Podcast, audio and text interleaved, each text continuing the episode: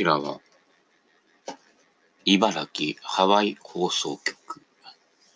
どこがハワイじゃ？んみたいなね、えー、いう感じですけど、レンコン畑に花が咲き、収穫が待ち遠しくなってまいります。はい。泥の中から花を咲かすレンコン。えー、古代ハスなんていうのがね、結構、ある場所がありましてね。えー、結構、でっかい葉っぱとね、えー、でっかい花を咲かせます。で、結構あのー、ハスにもね、いろんな種類がありましてね、えー、いろんな色も、花の色も違うしね、えー、この時期ね、ちょっと蒸し暑くてね、えー、外出も億劫になるかもしれませんけれどもね、えー、こういう時ほどね、え、このちょっとね、高い湿度に慣れていただいてね、え、まあ、人が密集しないところではね、マスクを外して息をしてください。昨日も小学生がね、あの横断歩道を渡ってる時ね、あれ？お年寄り？みたいなね、70、80のじいちゃんみたいな歩きでね、とぼとぼ歩いてました。はい、男の子ですけどもね。暑そうでした、マスクして。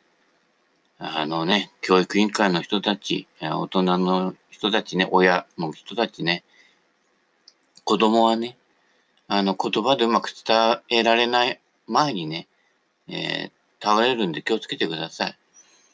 で、あの、新鮮な酸素がね、行き渡らないと、脳の方にね、えー、意外と被害がね、行ってきてね、えー、後から来るんです、そういうのってね。はい。えー、気をつけてください。えー、実際にあまり報道されてないですけれども、えー、亡くなってるお子さんもいるようですしね。えー、一人だけじゃなかったんですね。その後もう一人女の子が後ろから歩いてきたんですけど、その子も子供らしからぬ、えー、のたっとした歩きでね、えー、昨日はかなり湿気も高くてね、あのー、気温も高かったのでね、誰ともすれ違わないところです。えー、大人の人がね、えー、もうちょっとね、感性とね、あの、リアリティをね、見つめてね、何が本当に危機なのか。大人の人って大抵は動機づけがね、恐れと不安で動いてるわけです。だから守りが強いと。それにあまり子供を巻き込まないでください。はい、子供は大人と違ってね、今現在を十二分に生きることが大切なんです。ね。大人になっちゃった人たち、ね。子供時代、振り返ってみるとね、あっという間に過ぎてしまいますね。はい。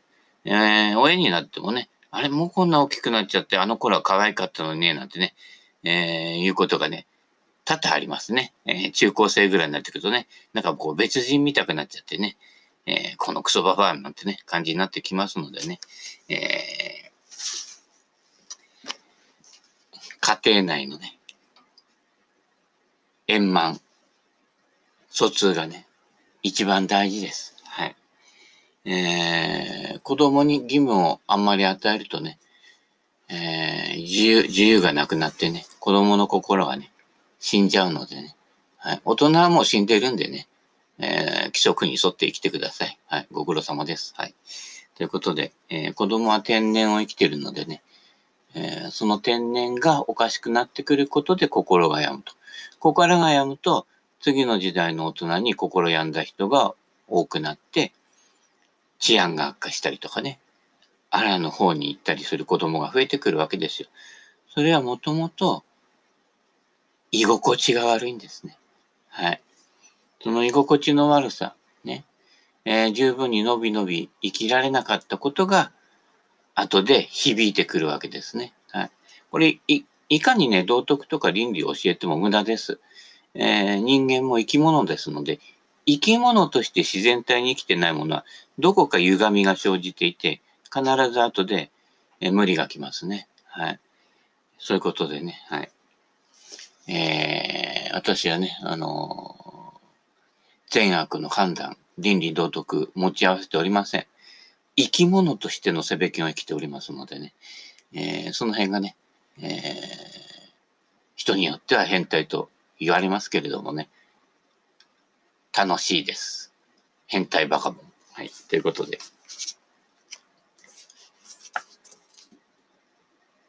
朗読の時間に入りましょう。朗読じゃねえや。捨てちゃえ、捨てちゃえ、広幸はい。えー、今日は、えー、目的地主義。ね。えー、結果にコミット。ね。これの前にも話したけどね。はい。結果にコミットすることで、ある程度のレベルまでは行くんです。で、最近はどの分野でも、コーチとかね、コーチングとか言ってね、つくわけですよ。でもね、やっぱりね、定番のマニュアルなんですね。そうするとどうなるかというと、コピー人間が増えるんですね。だから、ある程度まで、えー、うまくいくんだけれども、そこから先が伸びない。っていうのは、最初に主体性が生きてないからね。これ、お前はこれとこれをこうやっとけば、お前に合ってるから、うまくいくんだよって。あ、本当だ、うまくいったっていうね、流れできちゃうね。えー、試行錯誤がない。ね。えー、まあ試行錯誤し続けちゃってる、迷迷う道行っちゃった人もいますけどね。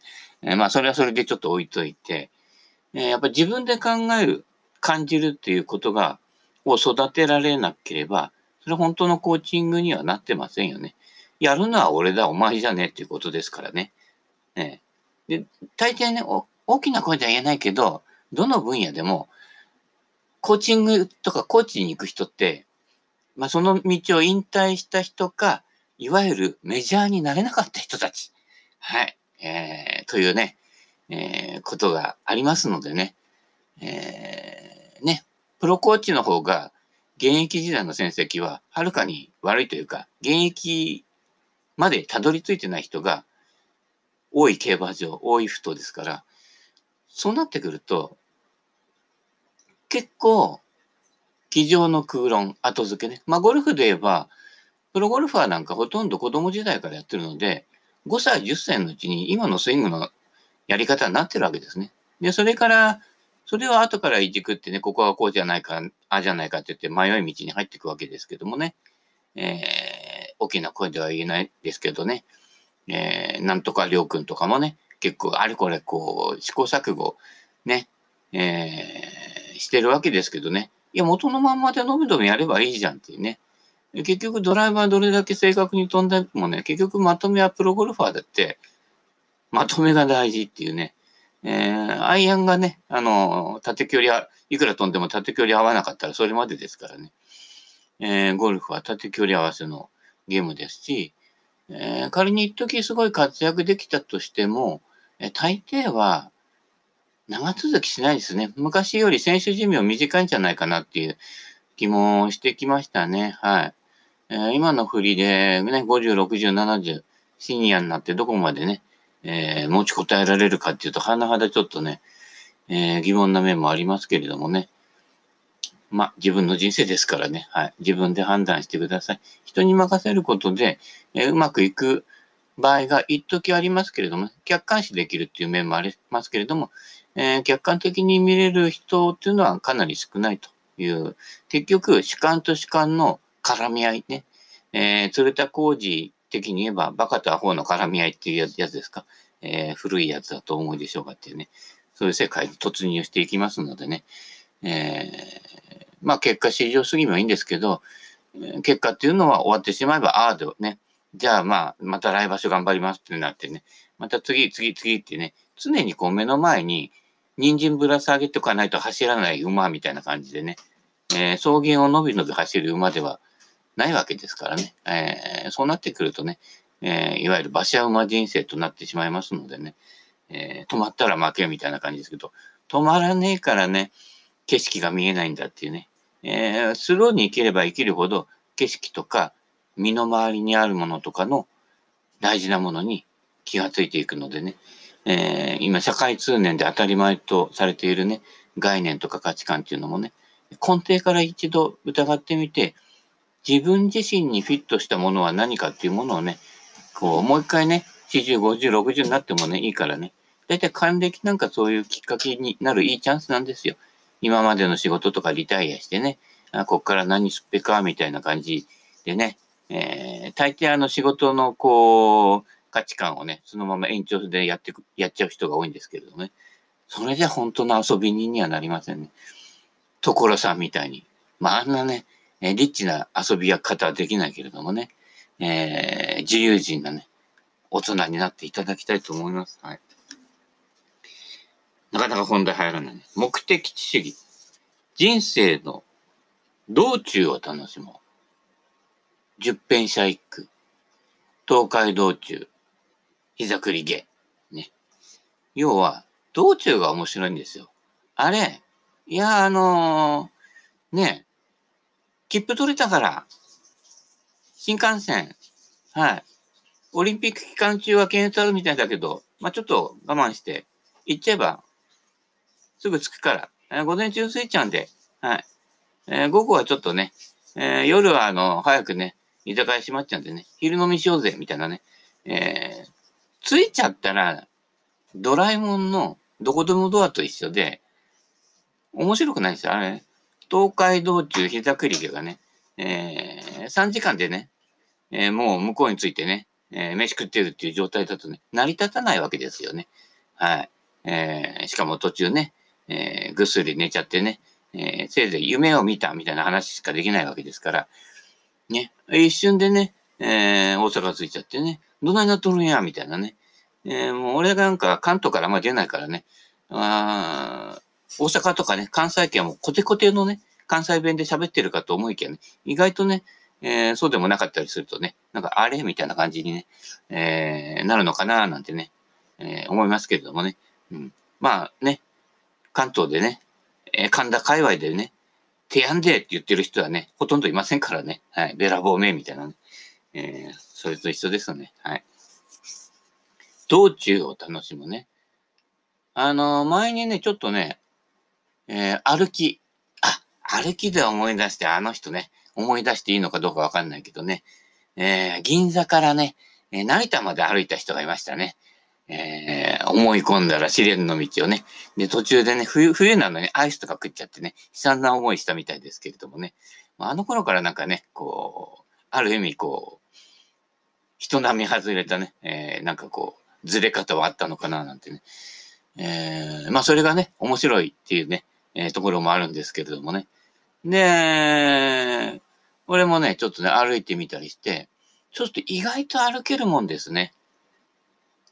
まあ毎日は無理やけど、意外とね、えー、距離にしたら、まあ、午前中午後かければ、えー、8時間ぐらいはね、意外と歩けるもんで、のんびり歩いても、そうですね、あの時で30キロ近く歩いたかな？そうすると東京から歩き始めても、結構ね、俺はどっから歩いたんだっけな？忘れちゃったけど、えー、葛飾あたりからずっと歩いてきてね。で、松戸入って、えー、どこだ？えー、小金塾通って、えー、柏ぐらいまで来ちゃうってね。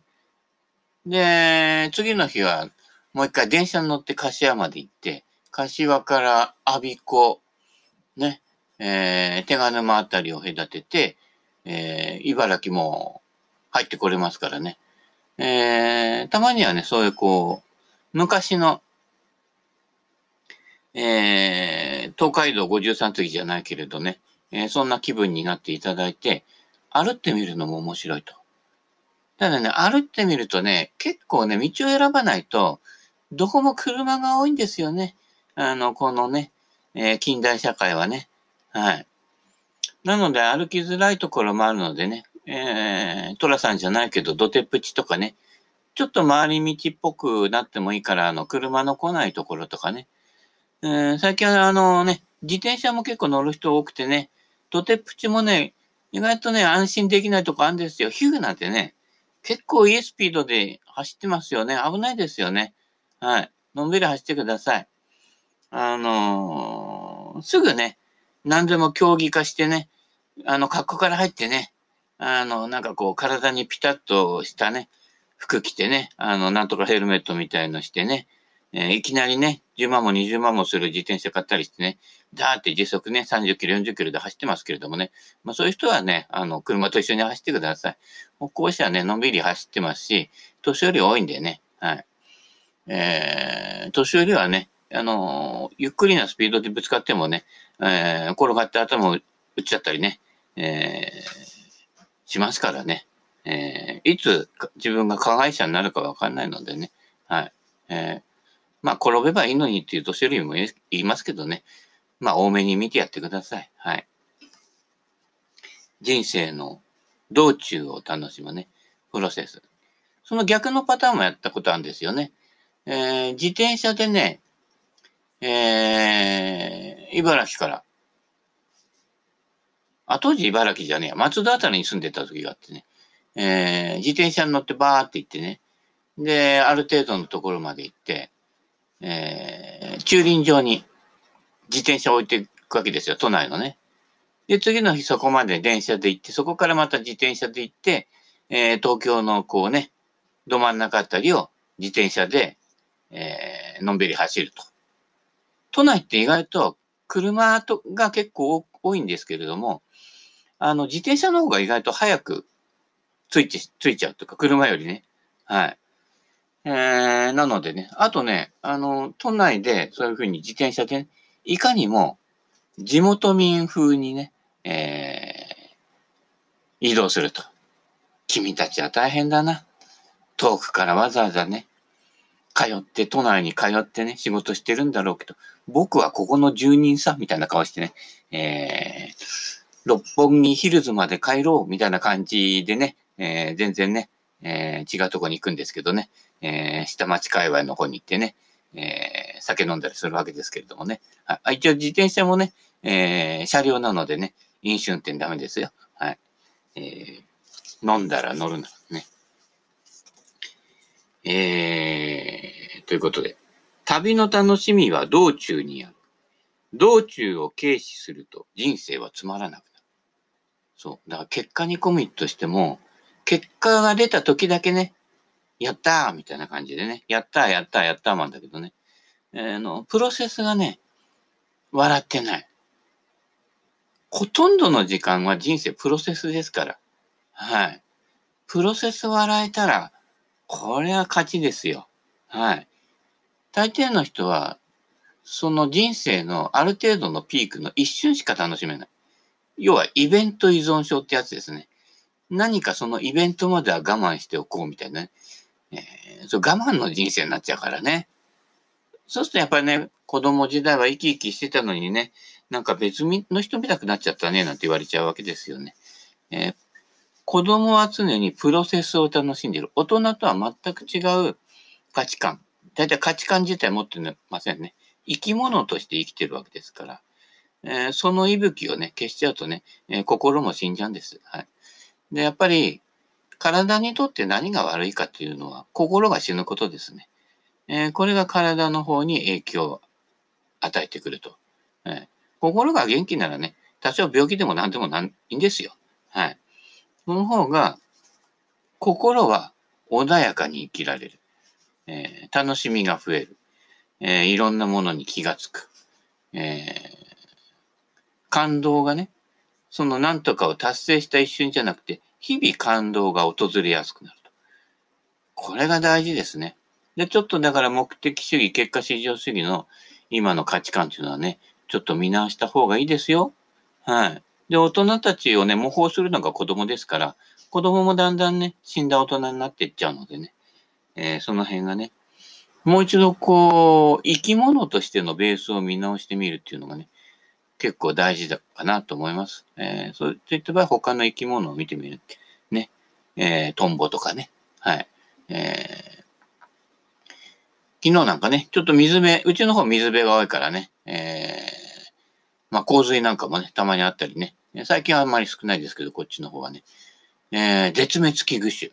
ゲンゴロウ。ね、ゲンゴロウね、見つけたいんだけど、なかなかね、見つけられなくなっちゃってね。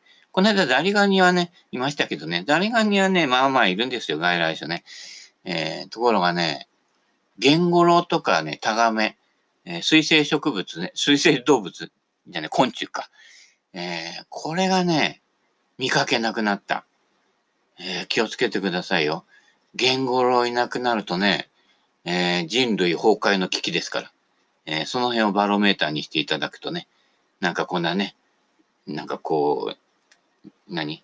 毛っぽいヒレみたいな、なんか、な、な、なんかあってね、スイスイスダララったってね、えー、泳いでいたね、えー、海のカブトムシ。まあ、そ、そこまでいかないかな。じゃないけれど、あの姿がね、見かけなくなりましたね。ね、ゲンゴロウ。名前がいいでしょ？ジャパニーズ的で。ゲンゴロウですよ。